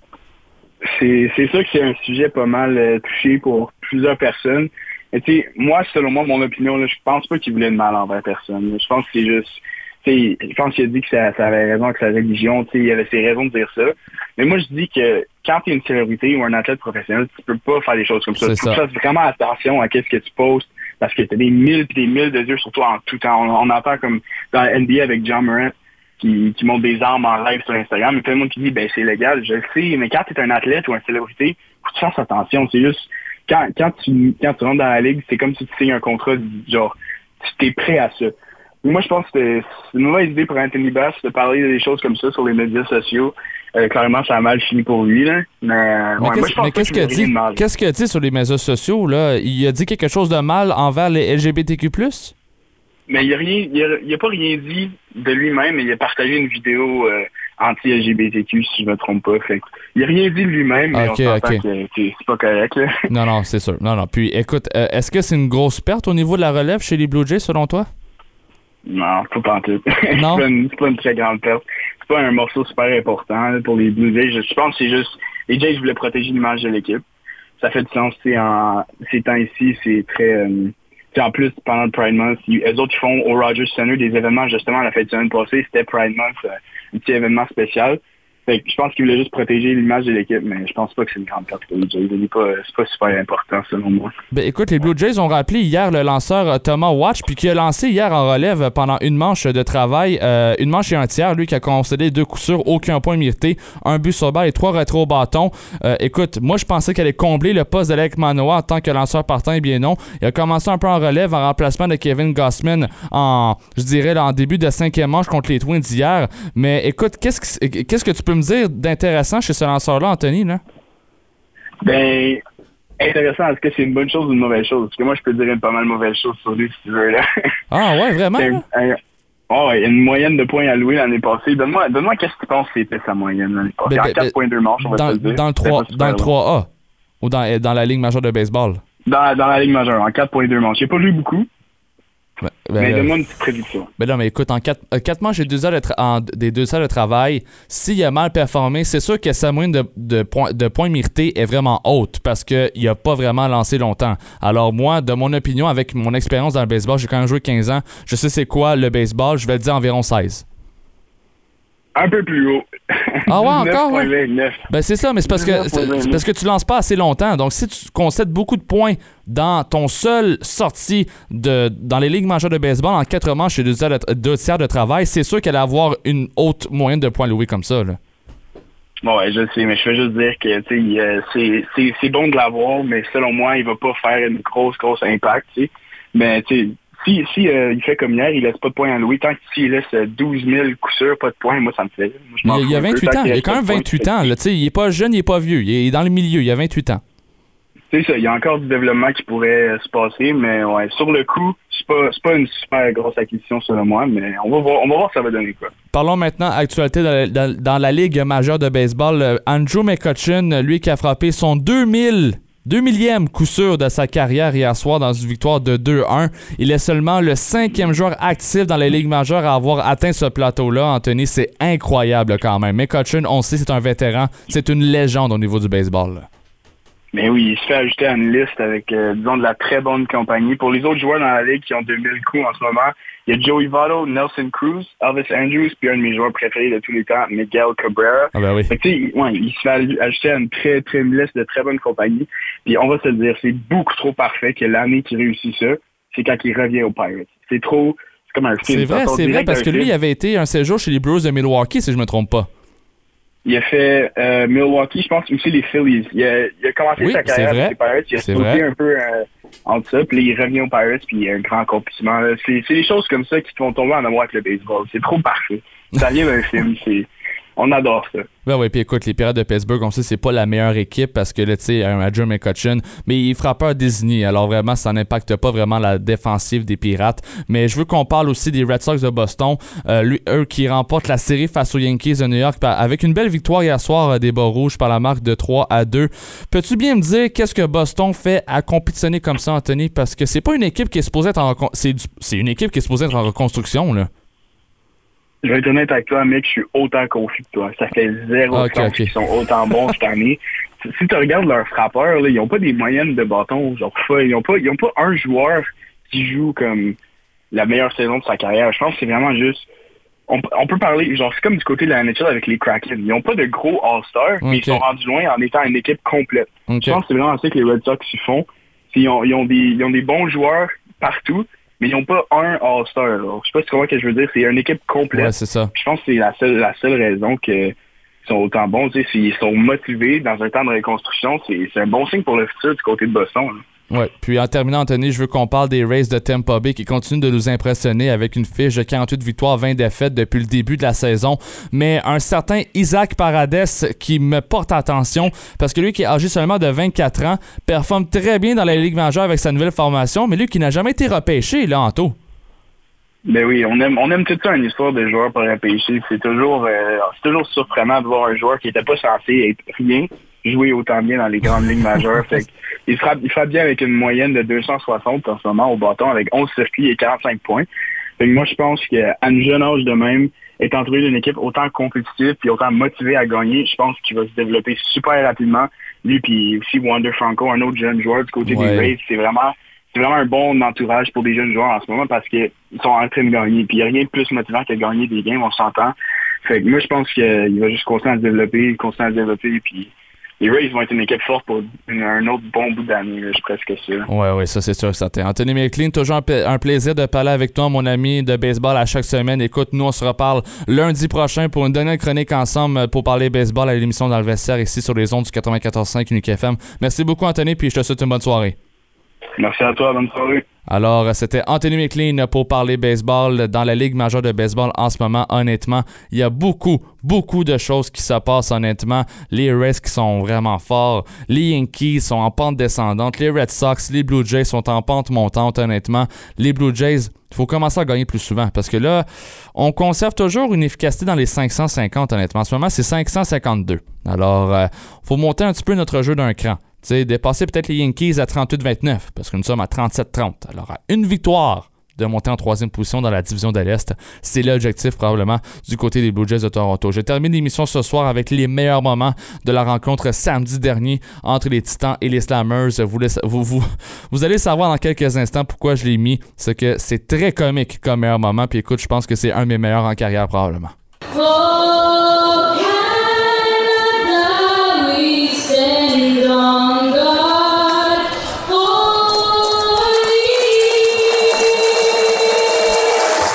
Et voilà qui met la table pour la rencontre de ce soir entre les Slammers de Joliette qui présentent une fiche de 11 victoires, 14 revers face à leur vis-à-vis les Titans d'Ottawa. 9 victoires, 16 défaites. C'est le deuxième match de cette série de 3 et c'est un présentement à la 0 pour les Titans. Bon match sur les ondes du 94-5. Balle frappée, ça sera en lieu sûr côté opposé pour Liam McCarthy, tout juste à la ligne de troisième but. JJL, ça met le troisième coussin. Liam McCarthy au deuxième but. On envoie JJL au bob qui est très rapide sur le double de Liam McCarter. Et ça sera 1-0 déjà pour les Slammers en début de troisième. Balle frappée côté opposé et ça sera en lieu sûr. Décocha qui récupère la balle à la main nue.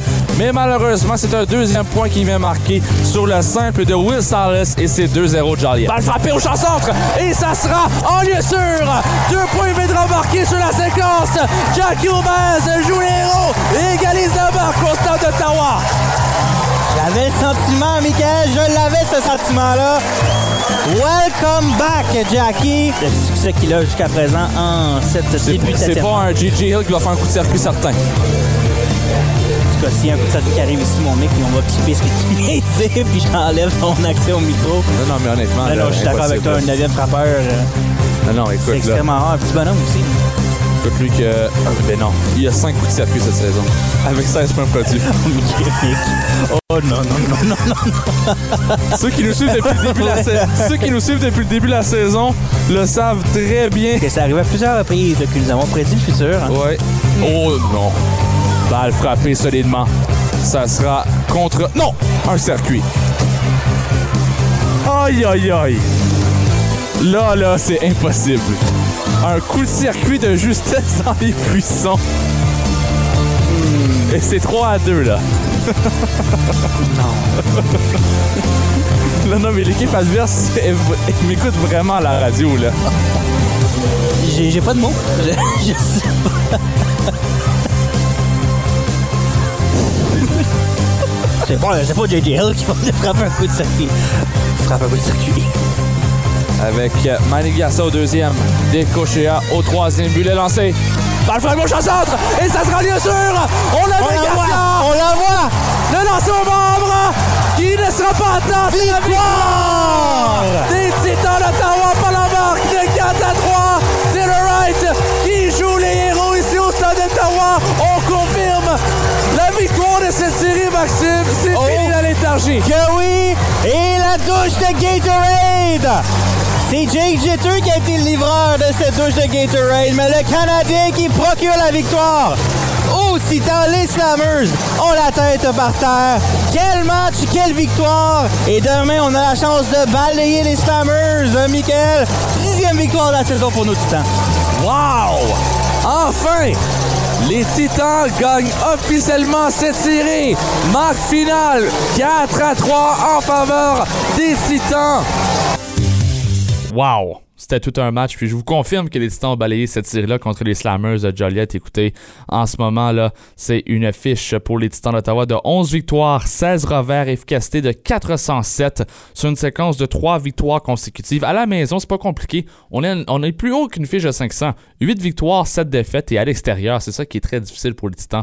3 victoires, 9 défaites. Et là, cette semaine, ça commence mardi jusqu'à samedi. Nous sommes à l'étranger. Trois matchs à Washington en Pennsylvanie. C'est proche de Pittsburgh. C'est pas vraiment à Washington, D.C., comme j'ai dit en prémisse de mon émission.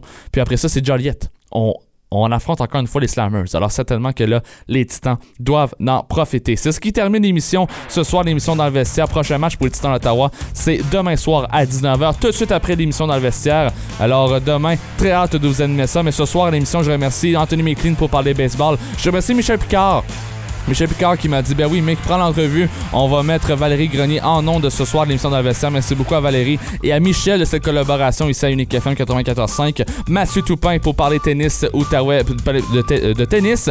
Lui qui est directeur général et entraîneur-chef de tennis Outaouais Performance. Merci beaucoup à Monsieur Toupin. Mathieu Blondin, on a repris cette entrevue-là de la semaine passée. Merci beaucoup, à Mathieu Blondin. Desan Kagaya pour parler hockey et soccer. Lui qui a débuté l'émission ce soir. Merci beaucoup à mon metteur en onde aussi, Jonathan Desnoyers aux tables tournantes ce Émission demain dès 17h30. Ne manquez pas ça. Faites attention sur les routes, mesdames, messieurs. Puis on se reparle demain soir pour l'émission dans le vestiaire. Et à 19h, le baseball des titans. Bye bye tout le monde.